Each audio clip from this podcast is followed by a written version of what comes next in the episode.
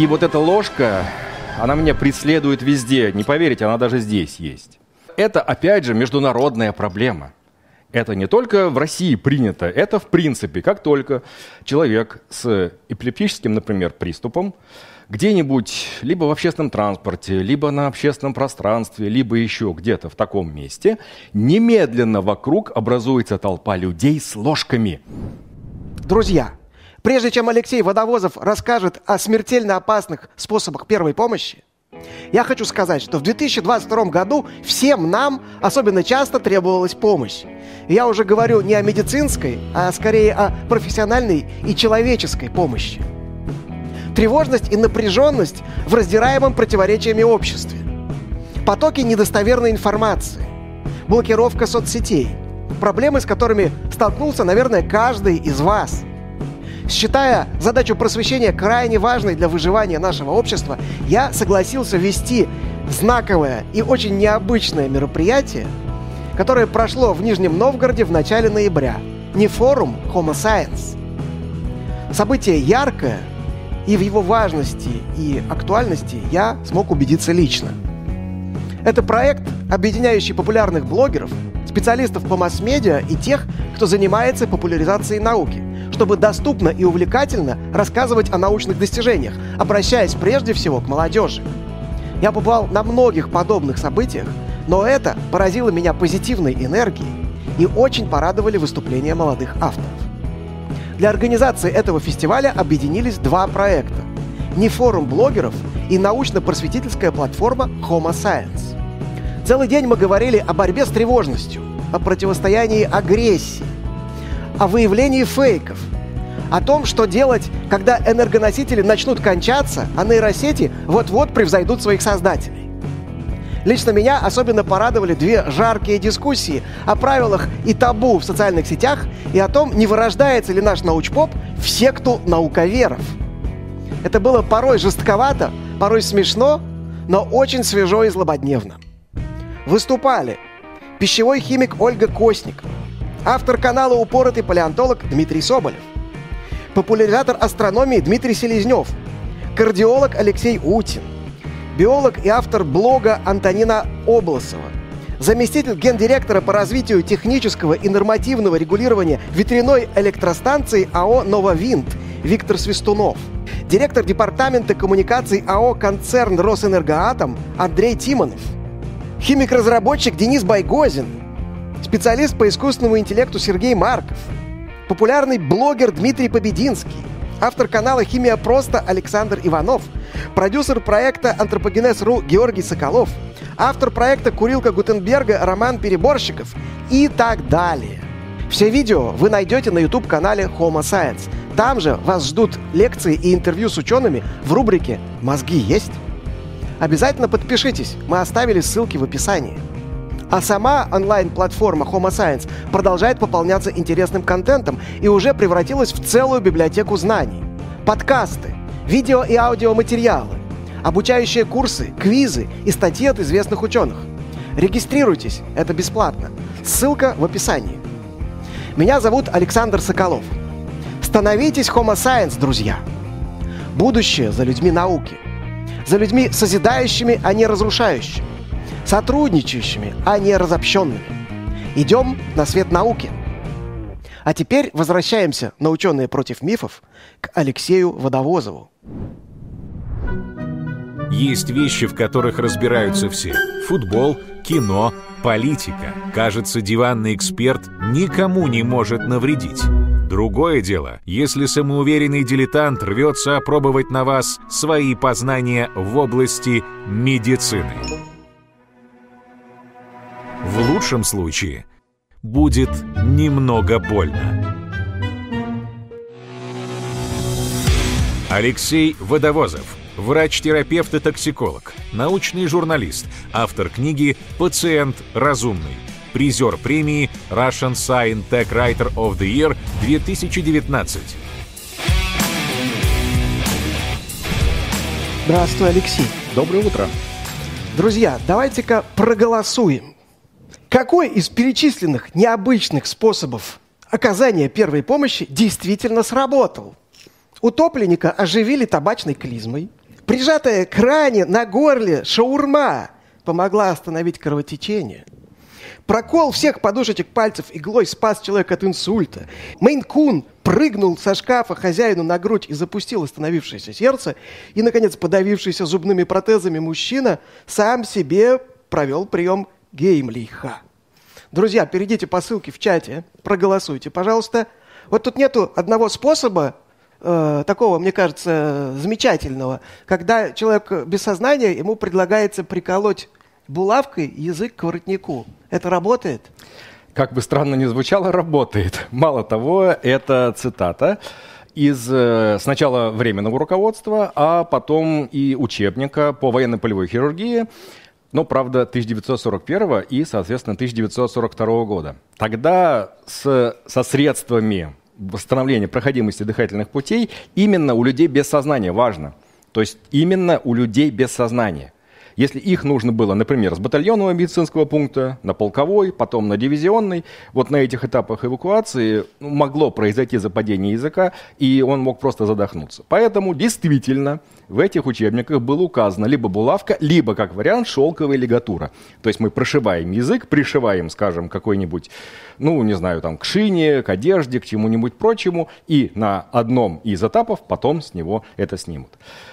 В общем, это не самый плохой вариант. Я так, примерно такое слышал еще и при судорожном припадке делать, но это нет, вот это как раз не надо делать, но то есть это не миф, это реальная вещь, которая в, исключительно потому, что не было средств для восстановления проходимости дыхательных путей именно в этот момент истории, она действительно применялась. Другой вопрос, конечно, что э, первая помощь, о которой хотелось бы сейчас поговорить, и, как видите, я уже в форме, да, специально, все-таки медицинский форум, я его еще и открываю. Так самое главное в первой помощи – это знать, когда и как ничего не делать на самом деле, потому что огромная сложность объяснить людям, что вот сейчас лучше человека не трогать. И, конечно, в первую очередь это касается судорожного припадка. Это кошмар какой-то, потому что и коллеги неоднократно об этом говорили, и мне приходилось оказываться в такой ситуации. И вот эта ложка, она меня преследует везде. Не поверите, она даже здесь есть. И что с этим делать? Потому что это, опять же, международная проблема. Это не только в России принято, это в принципе, как только человек с эпилептическим, например, приступом, где-нибудь либо в общественном транспорте, либо на общественном пространстве, либо еще где-то в таком месте, немедленно вокруг образуется толпа людей с ложками. Такое впечатление, что они носят ее всю жизнь и мечтают самореализоваться. А тут вот такой вот момент прекрасный, подходящий. И приходилось отгонять. То есть это самое сложное, отогнать людей, которые пытаются что-то между зубов запихнуть.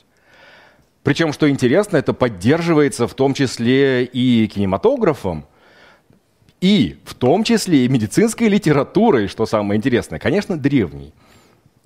Если эту историю покопать, то можно дойти примерно до середины XIX века. И там описывается, что да, действительно, язык, вот тут я его специально выделил, что язык человек может прикусить во время приступа важно, да, то есть не подавиться этим языком, например, что он западет туда, а именно прикусить, откусить кончик или что-то в этом роде. И вот чтобы этого не произошло, между зубов нужно помещать какой-нибудь предмет. То есть откуда взялась ложка, непонятно. Предмет – да. Об этом говорится неоднократно. И вот, пожалуйста, учебник практической медицины, вполне себе распространенный в середине XIX века и не самый плохой, кстати – Тут прям написано, что, пожалуйста, можно и даже нужно. Но, видите, уточнение, что она должна быть мягенькая. А ложка, ну вот это, конечно, мягенькая, а те, которые пытаются запихать стальные, они совершенно не подходят для этих целей. К сожалению, как я и сказал, кинематограф, в общем, не, не лучший пример подает. И вот, пожалуйста, «Игра престолов», третий сезон, шестой эпизод эпилептический припадок и, пожалуйста, ремень. Ну ладно, хоть ремень. Ничего страшного. Но в обязательном порядке, то есть прям с усилием туда все это дело вставляется. И это возникло не на пустом месте, потому что с 45 по 91 год во всех руководствах было прописано, что да, желательно помещать предмет. Но там были уточнения, например, там либо платок сложенный несколько раз, либо вот, пожалуйста, ремень, либо еще что-то в этом роде. То есть это не мифические знания, но устаревшие. Потому что сегодня мы прекрасно понимаем, что этого делать не нужно. Единственное, когда мы должны действовать, ну то есть что мы должны делать на самом деле? Мы должны просто придерживать пациента. Причем эта мысль появилась раньше, чем мысль «давайте что-нибудь в рот запихивать». То есть примерно с 1796 года, ну, по крайней мере, что удалось найти в источниках, говорится о том, что да, нам нужно просто наблюдать за тем, что происходит. Нам нужно просто поддерживать пациента, например, под голову или за плечи сзади аккуратно, чтобы он просто не повредился. Потому что есть углы, есть прочие э, травмоопасные вещи и предметы и прочее, прочее, прочее. Вот все, что нужно делать именно в судорожный период, Потому что, как бы это странно ни звучало, у приступа есть несколько периодов. И вот во втором периоде нужно начинать действовать. И что мы здесь делаем? Мы поворачиваем человека. То есть не во время судорожного приступа, когда у него вот так вот все мышцы напряжены и все остальное прочее, а когда он перешел уже в следующий период, мышцы расслабились, и вот здесь возникает как раз, да, тот самый вариант либо западения языка, либо последующая рвота с возможностью ее попадания в дыхательные пути. Вот тогда мы поворачиваем человека в безопасное положение – вот здесь оно, кстати, очень хорошо показано. То есть мы так аккуратно его поворачиваем, чтобы у него и локоть не мешался, да, чтобы и одна нога была полусогнута. В общем, его освоить не так сложно. Правда, да. Я еще скажу об этом, что это такой практический навык, который нужно потренировать на курсах первой помощи. Так вот, это единственная реальная, настоящая первая помощь при эпилептическом приступе. Что еще важно? Желательно засечь. То есть сколько времени он длится, потому что для пациента это может быть важно. Может быть, это вообще впервые возникший. То есть это, да, нужно зафиксировать. Потом с пациентом нужно постараться поговорить, потому что он будет дезориентирован, скорее всего, и аккуратно так вывести его в реальность, да, действительно помочь ему именно в этом смысле. Но никаких насильственных действий в его отношении совершать не нужно. Как я и сказал, да, поворот, в общем, вещь, она, конечно, нарисована, с одной стороны, вроде бы понятно, но вот пока не попробуешь, не поймешь, какую ногу за какую заводить и как конкретно эти руки закладывать. Но еще раз, ничего сложного. И это, да, действительно, вы таким образом спасаете человека, в отличие от ложки. Ложки нет. На этом заканчиваем эту тему. А вторая, не менее ужасная в смысле реалий первой помощи, это ожоги и отморожение, да, то есть термические поражения, самые различные. Так вот, здесь доходит до экстремальных вещей. Понятно, что в первую очередь стараются использовать то, что под рукой, ну, то есть то, что, например, человек из себя выделяет. Ну, давайте так, моча это, в общем, во-первых, не самая подходящая для этого дела жидкость. Она, во-первых, горячая, начнем с того. И она, э, в общем, содержит довольно много раздражающих веществ, а кожа после ожога, например, она, в общем, и так довольно сильно пострадала. Но это ладно. Оказывается, существуют гомеопатические противоожоговые средства. Вот пусть гомеопаты себя и лечат от ожогов такими вещами. Но, но, но, я знаю одно реально работающее гомеопатическое средство при ожогах. И всем рекомендую его использовать в обязательном порядке. Основная составляющая – вода. Проточная, либо непроточная, это может быть фонтан, это может быть, не знаю, бочка на даче, куда дождевая вода собирается и все остальное прочее. То есть просто большой объем воды. Почему? Потому что что такое ожог? Это, по сути, передача избыточного тепла коже и всем подлежащим тканям.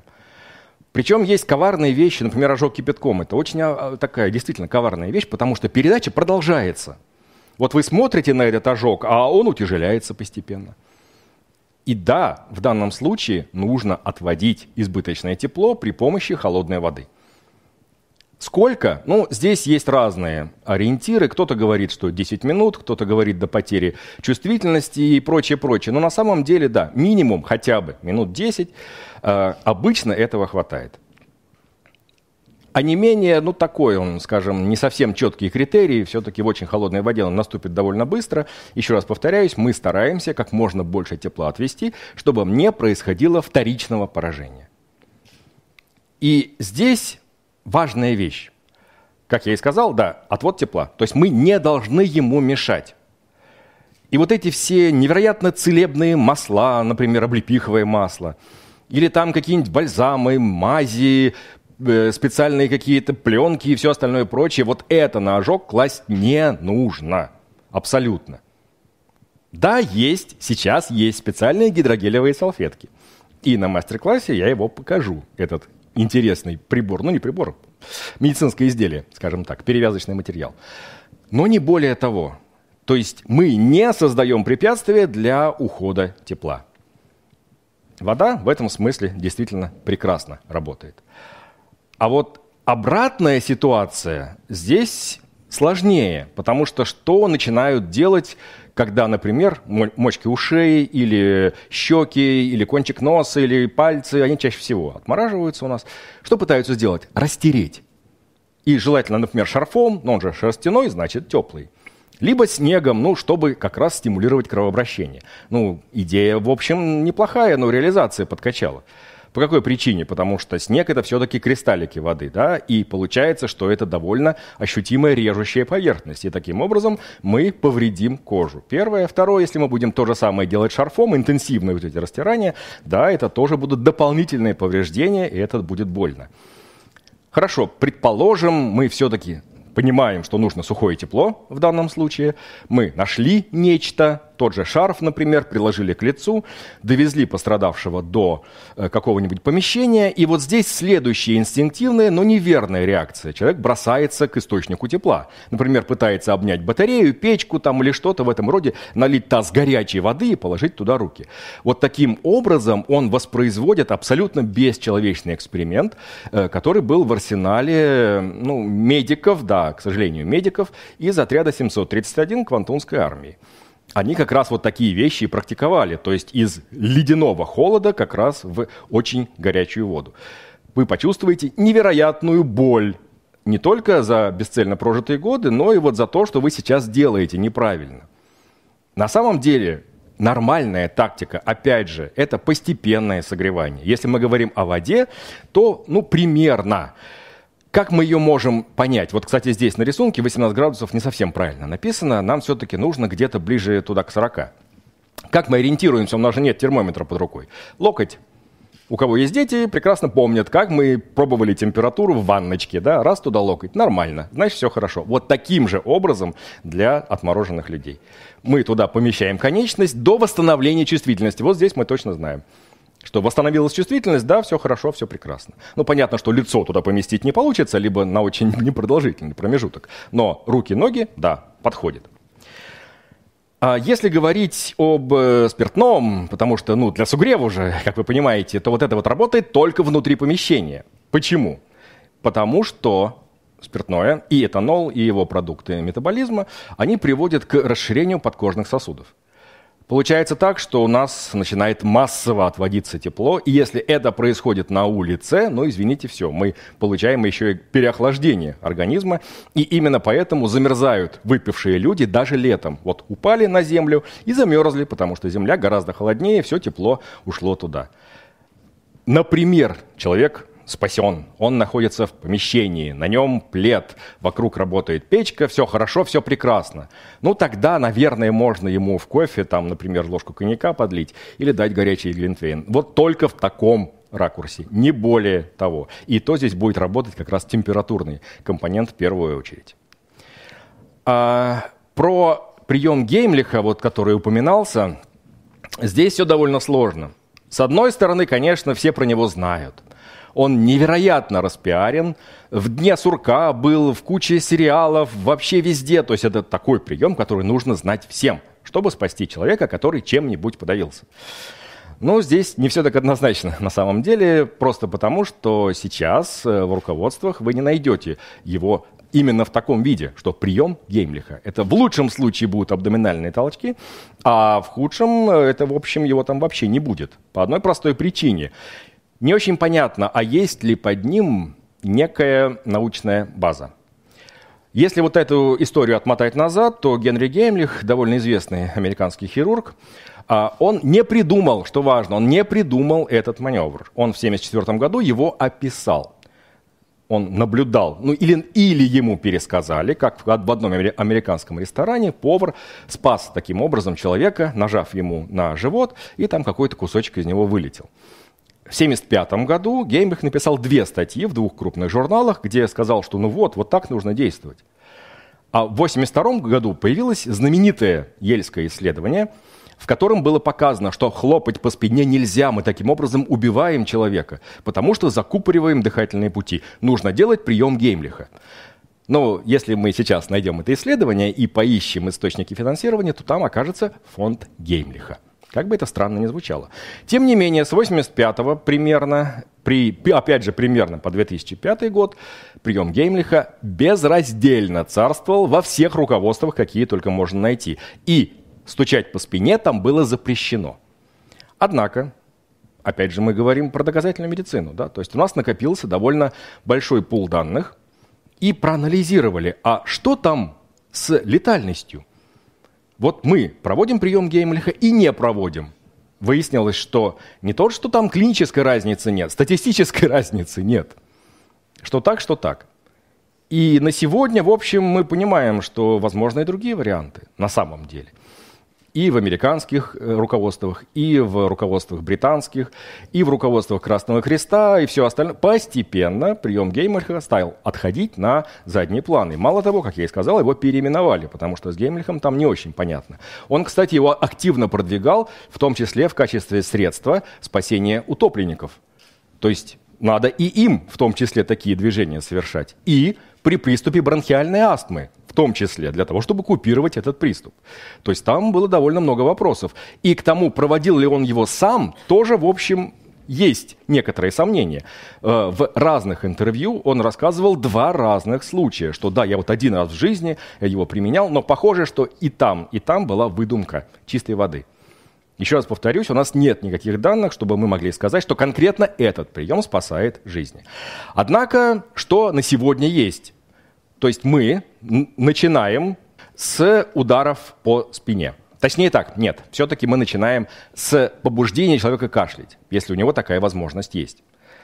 А вот дальше удары по спине. Что интересно, как они должны выглядеть? Это по касательной в межлопаточной области. И при этом рекомендуется человека еще и положить себе на колено чуть наклонив голову вниз. Вот вы потом такие раз, два, три, четыре, пять, то есть пять ударов мы проводим. Если и после этого не помогло, то одинаково примерно можно использовать что грудные толчки – то есть как раз примерно на уровне там, где мы делаем непрямой массаж сердца. Либо те самые абдоминальные толчки, то есть ниже мечевидного отростка на эпигастральную область. И 5 энергичных надавливаний.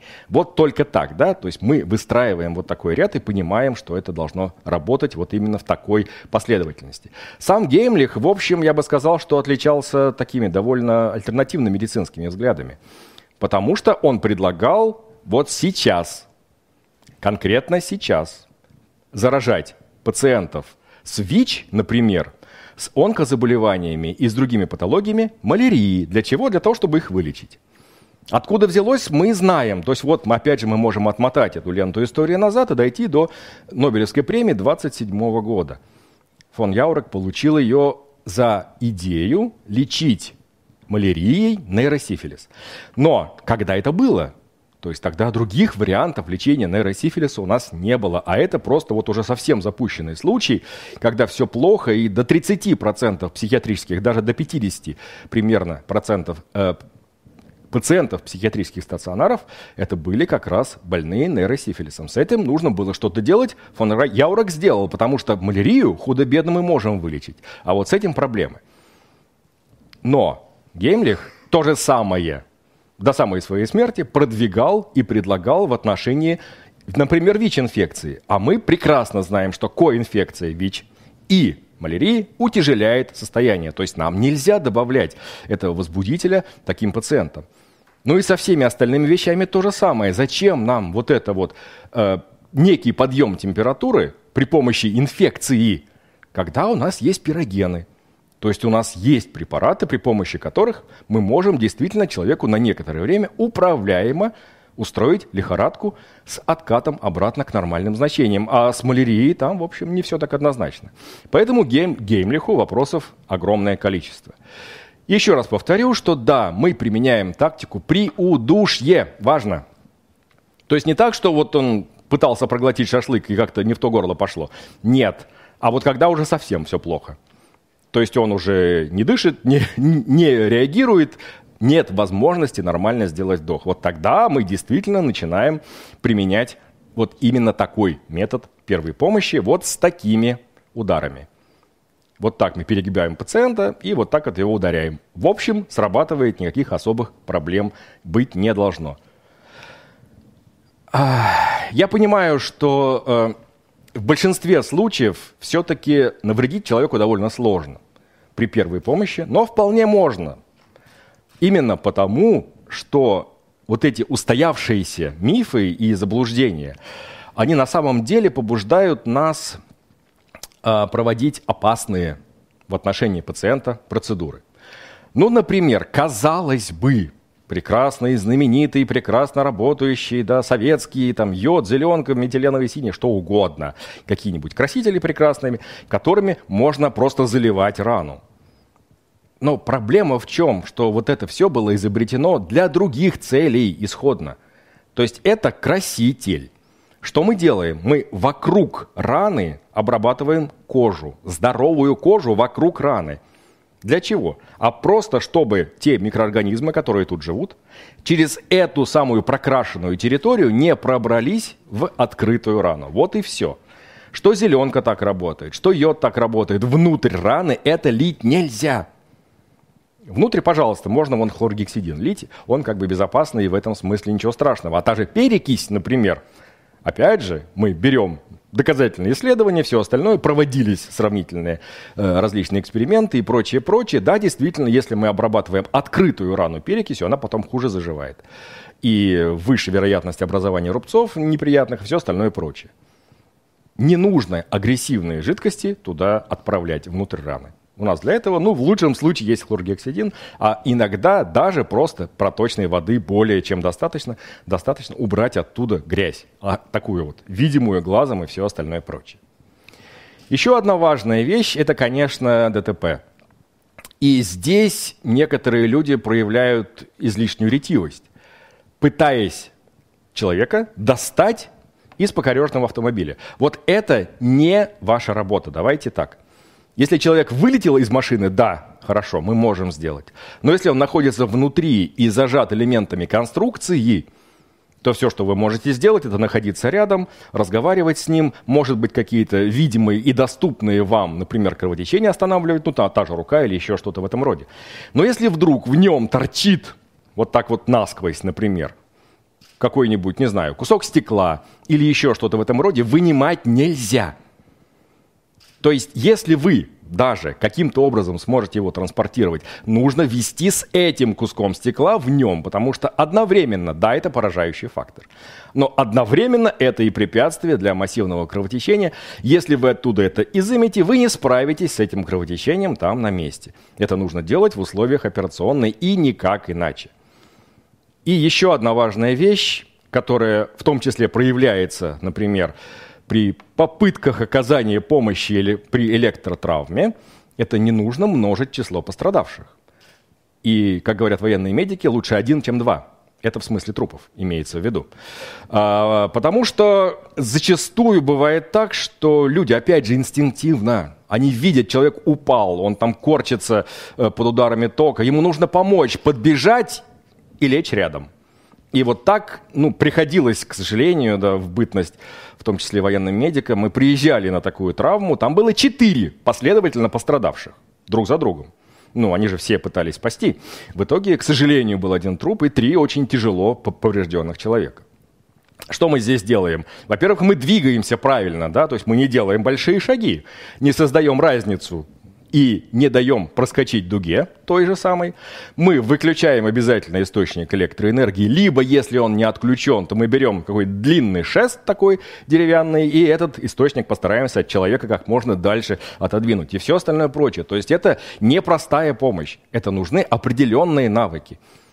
Их можно получить, еще раз повторюсь, на курсах первой помощи и никак иначе. А еще одна важная вещь – это, конечно, высокая температура, потому что часто говорят, ну, нужно же, чтобы человек пропотел. Давайте его для этого укутаем вот по самый нос, вот так вот э, закроем э, форточки в комнате, чтобы там тоже было тепло. Пусть пропотеет. Ну, смотрите, получается так, что пропотевание – это все-таки следствие внутренних процессов, те, которые идут в нашем организме. И когда мы переходим на режим сброса энергии, да, тогда мы потеем. А в основном мы на самом деле сбрасываем вот эту тепловую энергию через радиацию. То есть через кожу мы просто выбрасываем это в окружающее пространство. И что получается? Нам нужно дать свободный доступ кожи к воздуху. То есть человека не нужно кутать при высокой температуре. Да, когда у него озноб, то есть первая фаза подъема температуры, да, тогда действительно его можно прикрыть чем-нибудь теплым. А вот потом, когда он перейдет уже в следующую фазу, да, когда это уже будет красный жар, самый натуральный, вот тогда его не нужно кутать, нужно открыть форточку, проветрить и все остальное, то есть чтобы происходил сброс этой самой лишней тепловой энергии. Еще одна интересная ситуация – это, конечно, носовое кровотечение, потому что что говорят во всех фильмах? Запрокинь голову сразу. Вот, ну вот что это такое? Это просто вредительство какое-то. Мы не перевариваем кровь. Ну, и в том, и в другом смысле. Поэтому, если мы закинем голову назад, она по задней стенке глотки будет собираться потом в желудке, через некоторое время вы узнаете, почему мы ее не перевариваем и как она выглядит в полупереваренном виде. Очень неприятно, сразу скажу это будет исторгнуто наружу. Поэтому в любой ситуации, когда из носа идет кровь, нам нужно действовать противоположную сторону, то есть наклоняться вперед и зажимать вот спинку носа как раз руками. Здесь можно подложить тампон, можно высморкаться, можно и так далее. То есть здесь есть масса самых различных вариантов первой помощи именно при таком, ну, я бы не сказал, что это редкая ситуация. На самом деле кровотечение из носа встречается довольно часто и знать, как здесь действовать, ну, в общем, это, да, действительно получается спасти человека. Конечно же, нельзя обойти вот этот якобы способ взаимопомощи, который во всех социальных сетях активно ретранслируется, что если у вас инфаркт, нужно кашлять вот прям очень сильно кашлять постоянно, да, так надрывно, именно для того, чтобы вот за счет этих движений вы как бы поддавливали сердце и помогали, что-то вроде массажа делали сами себе, непрямого. Ну, опять же, давайте вспомним физиологию. Ровным счетом никак. Да, мы когда кашляем, у нас там работает диафрагма, немножечко с другой стороны. Это во-первых. Во-вторых, ну каким образом это поможет э, кровоснабжению сердца, в общем, тоже не очень понятно.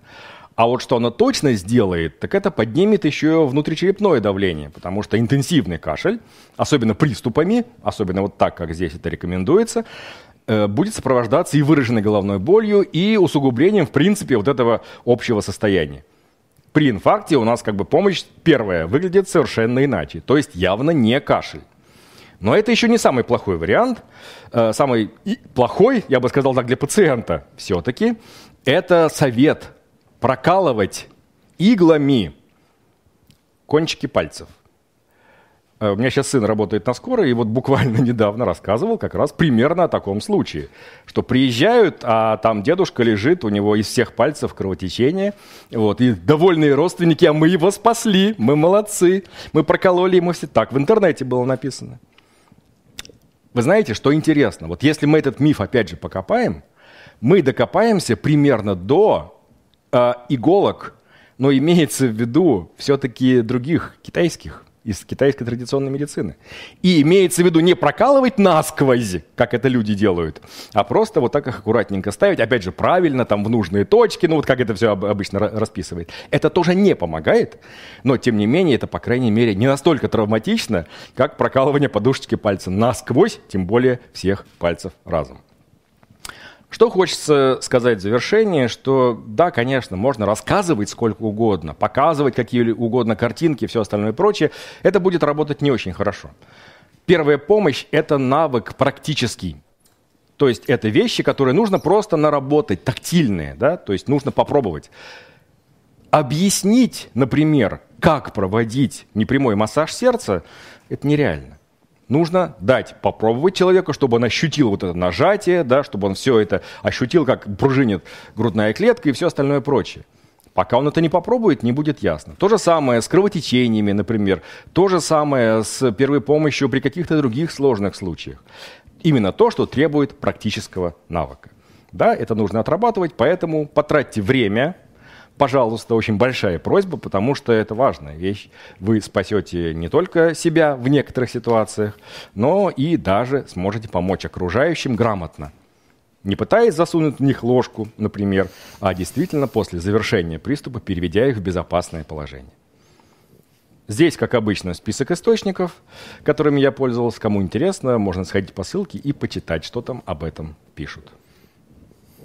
Давайте-ка посмотрим теперь результаты голосования. Мне самому интересно. Да, и мне тоже интересно. Победила Мейн-кун, победил Мейн-кун. Мне кажется, котик всегда побеждает. Котик всегда побеждает, мне поэтому шапочка с котиками, да. Ну, да. А, а настоящая, а, ну, на втором месте, не самый плохой вариант. На самом деле это была шаурма. А, причем такая плотная довольно. И человеку в неблагополучном районе вот так вот просто полоснули. У него, естественно, здесь по горлу получилось э, рана. Единственное, что его сильно спасло, что все-таки очень крупные сосуды не были затронуты, то есть э, это были, да, конечно, это было массивное кровотечение, но все-таки поверхностное. Он прижал сюда шаурму и в течение полутора часов дожидался скорой помощи.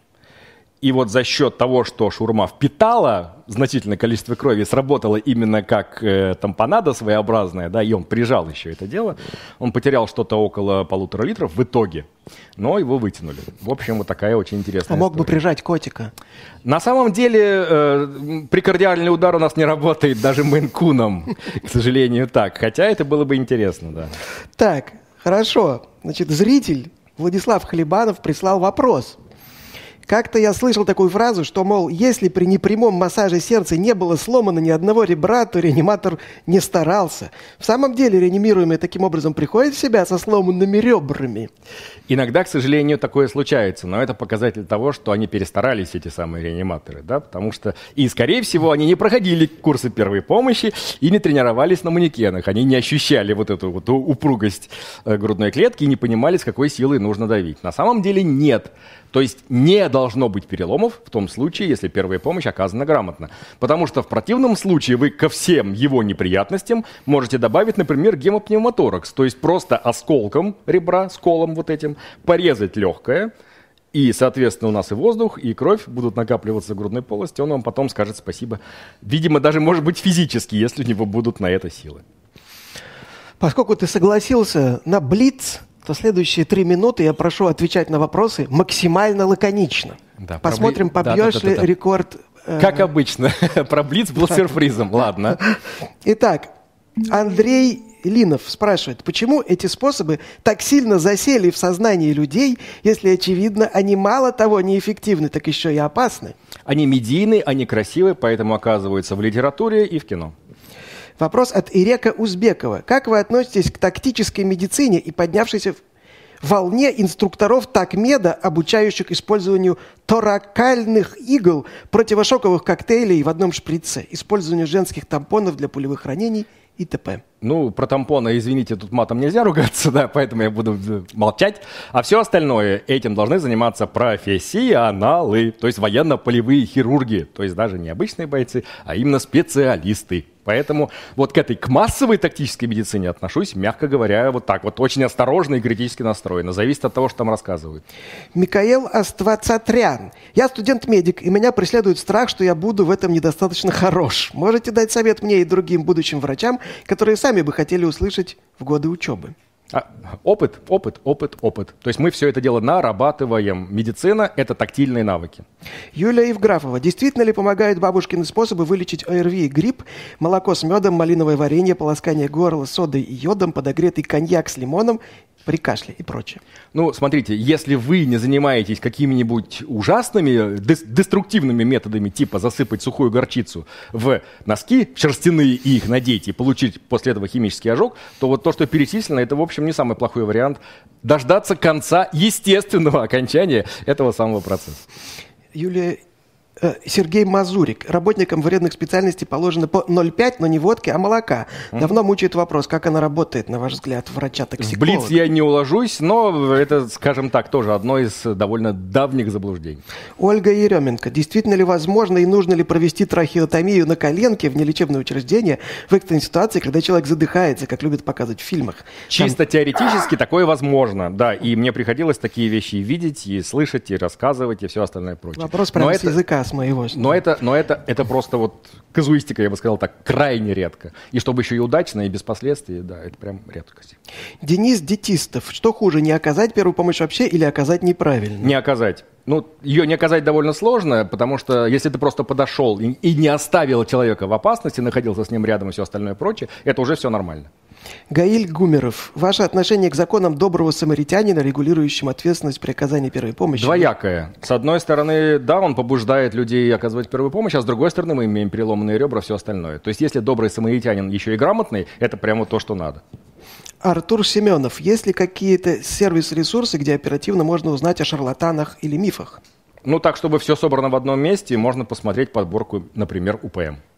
Так, 9 вопросов. 2, 3, 1 секунда. 9 вопросов. Рекорд не побил, но неплохо. Так, сейчас уже более спокойный темп. Да. Итак, Дмитрий Решетников из Москвы. А есть ли статистика по случаям, когда неправильное оказание первой помощи приводило к смерти пострадавшего? Бывают ли правовые последствия для виновных? Э, бывает, да, действительно. Я прямо сейчас статистику схода не назову, но вот когда я читал про прием Геймлиха, мне приходилось сталкиваться, например, ну понятно, что это клинические случаи, но описывали разрыв селезенки, описывали, а, а, описывали эмболею оторвавшимися атеросклеротическими бляшками и там прочее, прочее, прочее. То есть э, на самом деле, как я и сказал, навредить довольно легко. И правовые последствия, да, это может повлечь. То есть если пациент мог бы выжить а вы ему начали оказывать помощь, и он умер при этом, ну, и если будет доказано, что это, было, э, это произошло в результате вашего вмешательства, правовые последствия вполне себе могут наступить. Вячеслав Антонов, Санкт-Петербург. При оказании первой помощи неизбежно возникает юридический аспект. Да. О, опять. Одно неверное движение, и человек умер, тра-та-та, неоднократные ссылки рекомендаций в стиле лучше вообще не трогать, особенно не давать лекарств и просто вызвать скорую помощь. Да, да, да, да. Если мы почитаем все, что происходит, то э, вот эти все алгоритмы, все остальное прочее именно для первой помощи начинаются с чего? Вызовите скорую. Нет, первое, конечно, убедитесь, что вы в безопасности. Сами имеется в виду, потому что вы не должны попадать в опасность во время оказания первой помощи. А вторым пунктом будет уже вызов скорой помощи. А остальное, это вот вы просто находитесь рядом с человеком до приезда специалиста и стараетесь не дать ему умереть. Еще один любопытный спрашивает, неужели нет протоколов доврачебной помощи при острых психических состояниях? Ведь и от этого никто не застрахован, а речь может идти про дать шанс дожить до скорой. В сериалах, кстати, полно таких сцен с выдающимися примерами оказания помощи. Что-то подскажет, что не все из-за этого, из этого надо пытаться повторить. А у меня сразу вопрос. Первая помощь для окружающих, наверное, да? То есть спрятаться как можно дальше и не выглядывать оттуда до появления врачей. Вот, скорее всего, так. Ну, да, а иногда еще? не только пациенту. Э, я бы сказал, что в основном, потому что вы не сможете ничего сделать. Ну, предположим, у человека острый психоз. И дальше что? Вы ничего с ним сделать не сможете.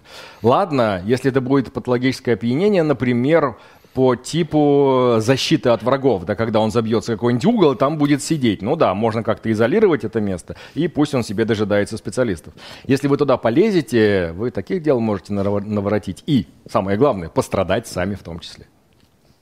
Ногу свело сильно, спрашивает. Угу. Помогает, помогает ли делу спасения людей ответственность вплоть до уголовной, опять то же самое, за неграмотно оказанную первую помощь. Всех волнует. Я понял, что у нас нет такого закона, вот как добрый самаритянин. У нас такого нет. Угу. Поэтому говорить сейчас э, что-то довольно сложно. Ой, опять по-юридически я уж пропущу. Зоя из Нижнего Новгорода слышала, что в момент, когда человека бьет током, его нельзя отталкивать сухой палкой от источника тока, а нужно выключить рубильник в щитке. Проблема в том, что дерево может набрать воду из воздуха и стать проводником. Не настолько это, во-первых. Во- Во-вторых, да, действительно, если у вас щиток под рукой, это все здорово. Но если вы находитесь под лэп, например, и обрыв вот этого кабеля, вы до щитка будете километров 100 в лучшем случае добираться, да, а то, может быть, еще и дальше, и остальное прочее. Поэтому все эти идеи с деревом, они работают довольно неплохо. И приходилось, да, на практике с такими вещами сталкиваться.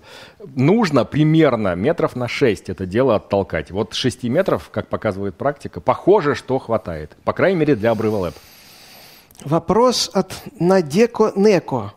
Где поискать какие-нибудь адвокатные курсы первой помощи, чтобы не стать злобным помогатором? Да, ради бога, Международный Красный Крест, то есть любые лицензированные Красный Крест, МЧС, э, спасатели, медицинские вузы некоторые это дело проводят. То есть, пожалуйста, смотрите, чтобы это была известная организация, естественно, да, то есть не шарлатанская какая-то, чтобы у нее была соответствующая лицензия, чтобы там преподавали профессионалы, все остальное и прочее. Ради бога. Екатерина Фролова. Влияет ли как-то моча на заживление ожогов? Влияет отрицательно. Да, да, да, это прозвучало. Фея с лейкой. Как вести себя в ситуации, когда человеку необходима первая помощь, но вы не владеете знаниями о данном конкретном случае, не умеешь не ве- мешать. То есть действовать именно в рамках своей компетенции. То есть вот то, что вы знаете, вы то и практикуете. Не более того, не нужно заходить куда-нибудь сильно далеко. Пожалуйста, не играйте в медицину. Алексей Шотин. Читал, что повар с «Титаника» смог спастись, периодически заходя на кухню и попивая горячительное, после чего скидывал с корабля все, что не тонет, и далее сам очутился в воде. Взял и выжил. Спирт помог? Э, Это, как вы понимаете, ошибка выжившего, исключительно так. А, И еще Ошибка еще- выпившего, я бы Еще же не ясно, что, что он там скидывал. Это лю- людей, которые не хотели тонуть, что ли? Вот это не очень понятно. Андрей Лисичкин. В фильме «Рэмбо» прижигали Ага. открытую рану при помощи пороха. Пороха, да, это любимая, опять же, вещь, такая присказка. Причем, что интересно, в некоторые курсы вот этой так называемой тактической медицины, довольно давно, правда, э, вот эта вот э, штучка проскочила.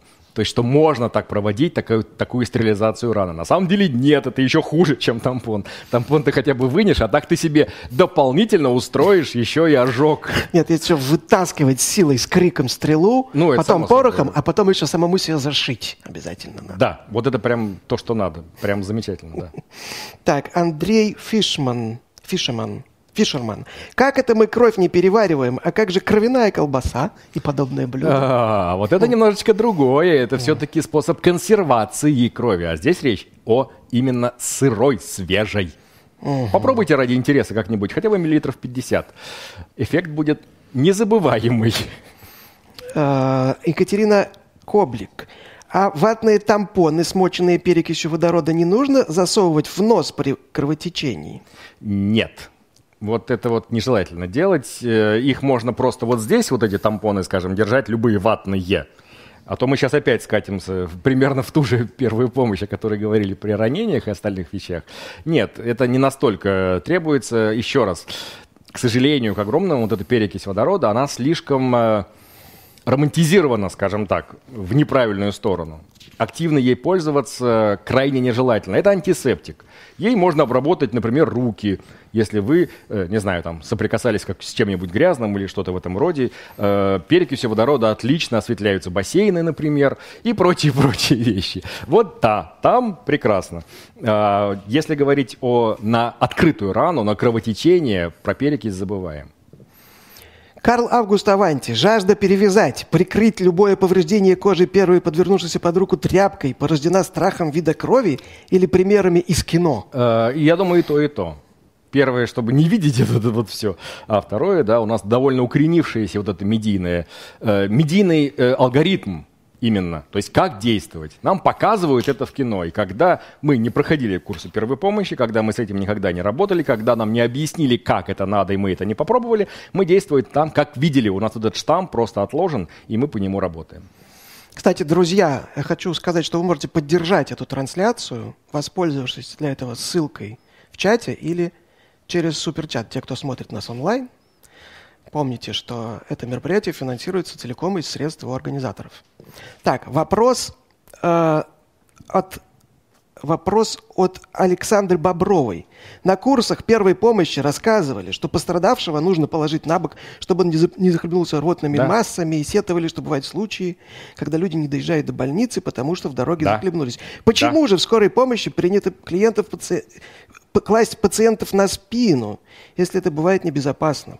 Ну, слушайте, все-таки скоропомощники знают, что делают. Давайте так. У них и подготовка, и оборудование, и аппаратура, и наблюдение, и все остальное прочее. Это как бы, опять же, другое. Мы говорим не о медицинской помощи, это важно, а о первой помощи. Там нет слова даже медицинское, оно довольно давно уже потеряно. И Анаста- правильно сделано, кстати. Анастасия Захаревич спрашивает, как остановить человека, который уверен в своих навыках оказания первой помощи, но явно творит какую-то Вот дичь? это, вот это очень сложно, потому что, как я и сказал, с ложками народ отгонять было очень тяжело. К счастью, там попались э, пару таких физически крепких и, видимо, ад- адекватных э, в умственном смысле парней. Они держали вот эту толпу и не давали подходить. А самое главное, конечно, это э, убрать конкурентов во время оказания первой помощи. Их что-то многовато образуется сразу. Кошмар. Да. Галина Шитова. Есть ли золотой стандарт спасения человека? Например, прекардиальный удар? Нет. Или наоборот, чтобы вырубить человека? Или это все мифы? Ну, вырубить-то легко как раз, а спасти гораздо сложнее. Да, вырубить прекардиальным ударом очень даже можно. Это же удар в солнечное сплетение. Почти, да, практически, то есть в проекцию. Либо удар э, получается, если не сильно развита мышечный каркас или жировой каркас, то это удар прям в сердце получится, да. Так что да, вырубить легко, а вот спасти нет. Сергей Лапшинов. Нашатырь при обмороке может ли привести к спазму легких? Нет, в принципе, ну, опять же, зависит от того, какой нашатырь вы дадите. Если вот этот медицинский, нормальный, именно на ватку, и именно помахать перед носом, то есть не вот так, что прям в нос туда, а вот именно чуть-чуть помахать вдалеке, чтобы человек за этот запах зацепился. То есть это так работает рефлекторно, да? То есть мы в том числе цепляемся за этот запах, это сильный раздражитель химический, и таким образом человек как бы возвращается в реальность. Но да, если вы возьмете какой-нибудь аммиак промышленный и концентрированный и прямо туда в нос, вы, конечно, можете вызвать у него и ожог э, верхних дыхательных путей, и вплоть до отека легких, я так думаю, если прям очень сильно постараться. Олег Чернышов. Алексей, все мы знаем такое успокоительное под названием пустырник, настойка. Возможно да. ли привыкание к данному средству? К счастью, нет. Александр Фатеев. Есть ли бесполезные или вредные приемы оказания первой помощи, которые стали таковыми из-за неверной трактовки или излишнего упрощения правильных медицинских манипуляций? Ну, я сегодня рассказал. Примеры таких, такие да, были, да? Да, да. Э, Алексей Устинов. Остеопатия – это дисциплина, изучающая биомеханику во всех ее проявлениях, в том числе подвижности суставов. Как должна быть поставлена задача исследования, чтобы показать эффект остеопатического лечения в части биомеханики и увеличения ресурса организма? Готов выступить вашим оппонентом в дебатах? Клинический эффект. Если мы не знаем, как работает, мы оцениваем по клиническому эффекту. И это, в общем, во всех методиках, во всем остальном прекрасно расписано. Так, Алексей, тебе теперь предстоит выбрать один из многочисленных вопросов. Кому достанется книга «Долг сердца. Кардиохирург о цене ошибок» издательства «Питер». А вот как раз был вопрос, э, очень хороший вопрос о неправильных приемах, которые стали таковыми именно из-за трактовок, из-за медийности, из-за фильмов, книг. А Алексей. Фатеев, если не Да, ошибаюсь, задал да. этот Вот вопрос. это прям Итак, очень хорошо. а- а Александр Фатеев, ему достанется книга чудесная. Так, тебе, Алексей, от нас многочисленные подарки. Я их перечислю. Это фигурка Гиппократа, бюст студии 3D-печати «Артефакты» Павла Краснова. Это металлический диплом и деревянный блокнот от волонтеров приюта «Печатники» в лице компании «Гидоколор». Это сувениры Спасибо. От магазина принтов и гаджетов gen.ru, а также тебе ввиду неоценимого вклада в дело УПМ а, достается вот этот чудесный пингвинопитек, сделанный нашей подписчицей Кэссен Лир. Покажите его в кадре. Я надеюсь, сейчас все зрители Да, полюбуются. главное не забыть забрать потом. Он шикарный совершенно. Совершенно шикарный, с сумочкой, там, с травками, муравками. Да. А, сумка первой помощи. Да, видимо. и ложка. И ложка, безусловно. Уноси. Спасибо. А, а мы сейчас, подожди, еще скетч Юлии Родины А. обязательно мы должны посмотреть на тему твоего... Что-то я тут на Фрейда похож. У вас появились вопросы. Вы с чем-то не согласны? Пишите комментарии с хэштегом постскриптум. Докладчик будет отвечать на ваши вопросы в прямом эфире на канале «Лаборатория научных видео». температуру якобы сбивать не нужно. Так мы мешаем организму бороться с инфекцией. Официальная медицина не знает причин, а они знают, как бороться. Я уже тогда знал, что э, пытаться кого-то переубедить – это самое бесполезное занятие на, на планете.